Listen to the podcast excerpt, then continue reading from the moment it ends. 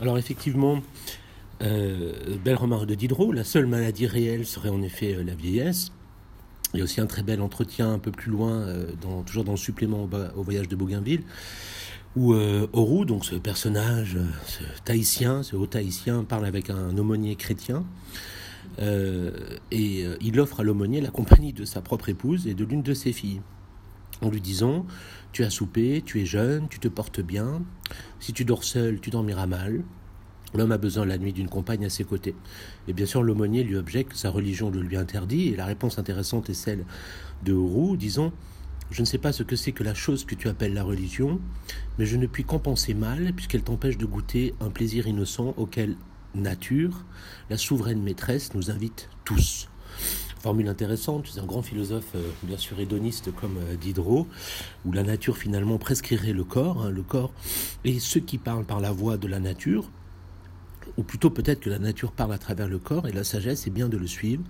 La nature fait que nous sommes ce que nous sommes, et donc la sagesse du corps suppose euh, une nature qui guide le corps vers ce dont il a besoin, vers ce qui constitue le bonheur, la santé et le plaisir. Donc la seule façon d'atteindre cette sagesse, et c'est l'intention très réelle de, Diderot, c'est de revenir sur les préjugés sociaux, moraux, religieux en l'occurrence ici, qui entraînent le corps loin de la santé et du plaisir. La sagesse du corps est une critique justement de la transformation sociale du corps, on l'a très bien vu chez Rousseau, critique d'une alimentation malsaine, au même titre que la critique d'une morale frustrante. Il faut retrouver euh, l'hédonisme naturel, et de fait, la sagesse du corps réside effectivement dans sa portée critique, il faut bien le comprendre, c'est-à-dire que faire valoir une sagesse du corps ici euh, est très clairement chez Diderot un instrument de critique sociale. Il faut donc revenir sur les fausses finalités sociales pour retrouver la sagesse du corps. Donc cette euh, innocence du corps, et ça c'est très important, est une nouvelle innocence. Euh, une innocence reconquise un peu dans la façon dont Nietzsche pense par exemple euh, la grande santé, qui vous le savez, n'est pas simplement une santé, mais c'est la santé du convalescent, de celui qui a triomphé en effet déjà de la maladie. Donc il faut, comme dirait justement Nietzsche, tuer Dieu, c'est-à-dire faire la jeunesse de toutes les valeurs pour montrer qu'elles ne valent rien ou qu'elles sont fragiles, montrer qu'il n'y a pas d'arrière-monde. Il faut, comme il le dit lui-même, reconquérir l'athéisme, la nouvelle innocence de l'athéisme, l'innocence de l'animal que nous avons perdu. Euh, et cette formule très célèbre du gai savoir de Nietzsche, je crains que les animaux ne considèrent l'homme comme un de leurs semblables, mais qui aurait perdu le bon sens animal de manière extrêmement dangereuse. L'homme serait donc un animal dénaturé, hein, qui aurait détourné de la spontanéité, de la vitalité, du vouloir hein, de son corps, euh, toute l'énergie euh, par une morale répressive, coercitive, etc.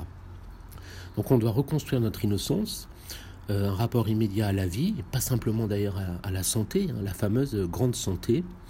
Euh, je le disais tout à l'heure, la santé est un état immédiat et naturel, mais la grande santé est, reconquise. Elle est victoire sur euh, la maladie de la moralité ou de l'ascétisme. Hein. Je rappelle que Nietzsche critique l'idéal ascétique, donc à la fois la répression du corps, mais l'éloge de la pauvreté, de la vie austère, qu'il présente comme, je le cite encore, fléau par excellence dans l'histoire sanitaire de l'homme en Europe. Un texto, fléau par excellence dans l'histoire sanitaire de l'homme en Europe, formule euh, qu'on trouve dans la volonté de puissance. Donc une santé qui a fait l'épreuve de la maladie et qui l'a surmontée, euh, donc bien quelque chose comme une conquête. Euh, et le corps, par cette conquête, montre sa puissance, lui qui est la véritable sagesse. Euh, une sagesse qui n'est justement, et ça c'est très important, qui n'est pas que donc instinct animal comme nous la présentions tout à l'heure, elle est reconquise euh, et elle ne vise pas que cette spontanéité ou ce plaisir immédiat de l'animalité, en tout cas dans l'esprit de Nietzsche. et en ce sens-là, c'est important, Nietzsche n'est pas à proprement parler un hédonisme, ce qui est clairement Diderot, ce qui est clairement Épicure dans la limite des désirs, et puis Sade. Euh, c'est une santé qui vise la puissance, la vie, euh, la création, l'avenir, d'une certaine façon. Et le but n'est donc pas l'hédonisme chez Nietzsche, ni même le bonheur. c'est la sensation de la puissance. et cette sensation de la puissance, elle est dans le corps et elle est en effet réprimée par la moralité ou par l'âme.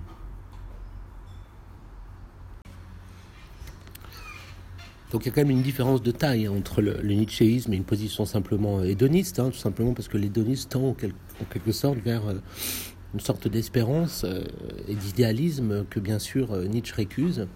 Donc on revient à cette sensation de puissance, volonté de puissance. pour Nietzsche, le corps est une hiérarchie complexe de forces en lutte. c'est toute la pensée de la guerre et de la paix chez lui, à la suite d'Héraclite. Hein le monde est polémos, la guerre est le, maître de toute chose. Et de ce point de vue-là, le corps n'est pas un. Hein. C'est-à-dire que Nietzsche ne remplace pas le corps par l'âme. Sa critique de la conscience ou de l'âme, comme principe d'unité, comme première synthèse kantienne, n'est pas substituée par un corps synthèse ou un corps un. Au contraire, la leçon du corps, c'est qu'il est multiple. Il est dynamique, il est contradictoire, il est un équilibre et un déséquilibre de force, euh, qu'on appellera peut-être pulsion d'ailleurs hein, chez Freud, qui s'organise en matière de puissance. Euh, et c'est le corps qui nous apprend que tout est volonté de puissance, qui nous donne accès à une sagesse tragique. Je citais cette phrase très belle de, de Zarathustra. Derrière tes pensées et tes sentiments, mon frère, se tient un maître impérieux, un sage inconnu. Il s'appelle soi, il habite ton corps, il est ton corps. Belle formule, très originale. Hein. Le corps est un sage inconnu il a compris la réalité de l'existence, c'est-à-dire la complexité, le devenir, le changement. Il a compris le, fond dionysiaque de l'être. Euh, et effectivement, euh, la sagesse pour Nietzsche, c'est celle du corps. Euh, c'est l'expérience du chaos tragique de la lutte, des forces, c'est la sortie de l'illusion, alors que la conscience, elle, est illusion elle met de l'ordre, elle unifie ce qu'elle pense, euh, et de fait, elle m'empêche d'accéder à la sagesse de mon corps, qui vise en effet la puissance, hein, beaucoup plus que le bonheur, la grande santé, et non pas simplement euh, la santé. Donc la question qu'on pourrait se poser, c'est quel est le, sujet de cette sagesse? Euh, Comment penser le corps comme sujet, ainsi que voudrait le faire Nietzsche euh, parce qu'on ne peut pas le, déposséder complètement de son individualité. C'est l'expérience de notre existence individuelle qui ici est, mise en question. Exister, c'est être celui que je suis et non pas un autre, être ici dans l'espace, ici dans le temps, et non pas euh, à un autre moment, ni ailleurs. Et effectivement, comment on peut s'identifier, comment on peut se connaître si euh, on n'est que dans l'expérience du chaos dionysiaque.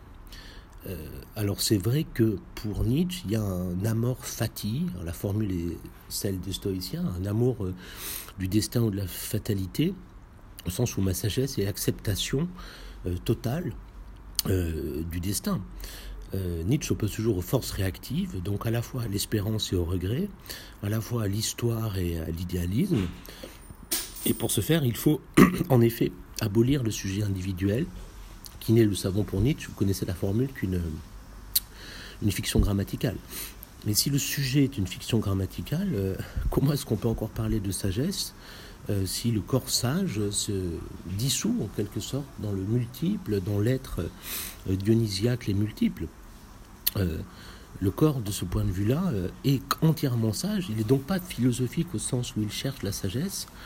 il n'y a qu'une volonté de puissance, comme fond de l'être, si l'on veut. Euh, et finalement, l'intérêt de Nietzsche, c'est toujours de montrer la vanité du sujet conscient, euh, la dissolution de l'idée même de sujet. Euh, la difficulté, c'est que quand on réfléchit à la sagesse, on ne voit pas trop comment est-ce qu'on pourrait se passer de la notion même de subjectivité. Il faudrait quand même la, la préserver. et faire de la sagesse, cette fois-ci, ou du corps, pardon, l'objet de la sagesse. Euh, et de fait, le sujet de la sagesse euh, resterait quand même euh, l'esprit. Donc, vous voyez bien comment j'essaie de, dialectiser à partir de cette idée d'une sagesse du corps qui ne serait pas qu'instinct,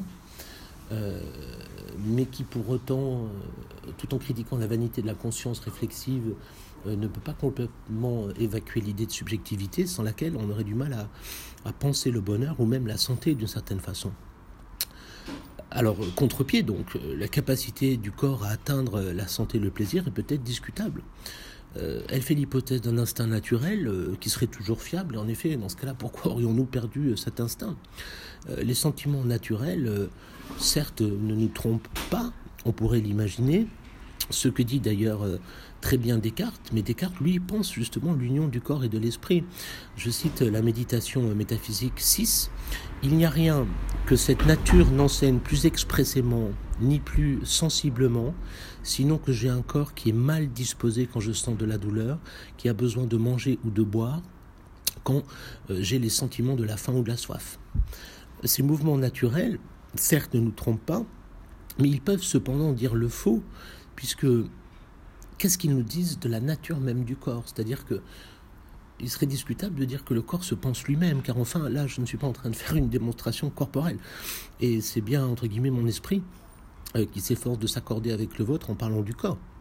Euh, le corps ne se nomme pas. Le corps ne, se pense pas d'une certaine façon. Euh, donc ma faim peut me pousser à manger un aliment nocif qui peut empoisonner ma santé. Le goût de la viande reste agréable. Alors, j'ai plus la référence en tête, même si elle est mêlée de, poison. C'est ce que dit Descartes un peu plus loin, il me semble, dans la méditation 6. nous avons une tendance à nous faire berner par des appâts euh, par euh, des leurres. Euh, les animaux ont certes une sagacité, ils sont adaptés, mais ils peuvent s'empoisonner. et le corps humain, de ce fait, connaît encore plus de limites, puisque je suis en plus moins marqué par l'instinct que l'animal. C'est-à-dire, je deviens homme, rappelez-vous, en mangeant une pomme empoisonnée. Alors, euh, Comte a une très belle formulation dans un texte peu lu de lui et court, d'ailleurs très intéressant, qui s'appelle Les conjectures sur les débuts de l'histoire de l'humanité, où il dit qu'il n'y a pas d'instinct humain euh, dès que l'homme se détache des animaux par sa liberté. Euh, l'homme n'était peut-être qu'un animal comme les autres, on pense à la pensée de la bienheureuse chute de Saint Augustin, mais l'instinct, dit-il, je cite Kant, cette voix de Dieu à laquelle tous les animaux euh, obéissent, devait seul d'abord conduire notre nouvelle créature. Il lui permettait certaines choses, lui en interdisait d'autres. Le sens de l'odorat pouvait y suffire par sa parenté avec l'organe du goût, ainsi que l'affinité bien connue de ce dernier avec l'appareil digestif. En gros, ce que veut dire Kant, c'est qu'il y a une organisation des sens qui guide l'animal vers la nourriture qui lui convient, mais comme l'homme se détache de l'animal, euh, la raison s'éveille, dit-il, et elle étend ses connaissances au-delà des bornes de l'instant de l'instinct, pardon. Donc la raison qui sépare l'homme de l'animal fait que mon corps est moins fiable, que ma connaissance et ma curiosité dépassent l'instinct pur.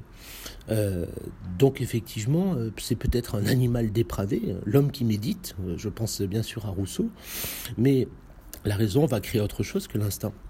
Elle va créer le désir qui va m'opposer à l'instinct animal et mon corps va peut-être devenir muet, mon instinct ne va peut-être plus lui parler.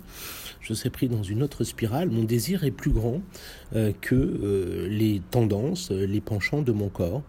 Et donc mon corps n'a pas, en quelque sorte, sa propre orientation. Il ne guide pas toutes mes actions.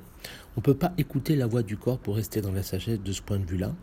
il ne suffit pas de laisser le corps désirer librement, puisque, en quelque sorte, le corps trop cultivé est devenu muet.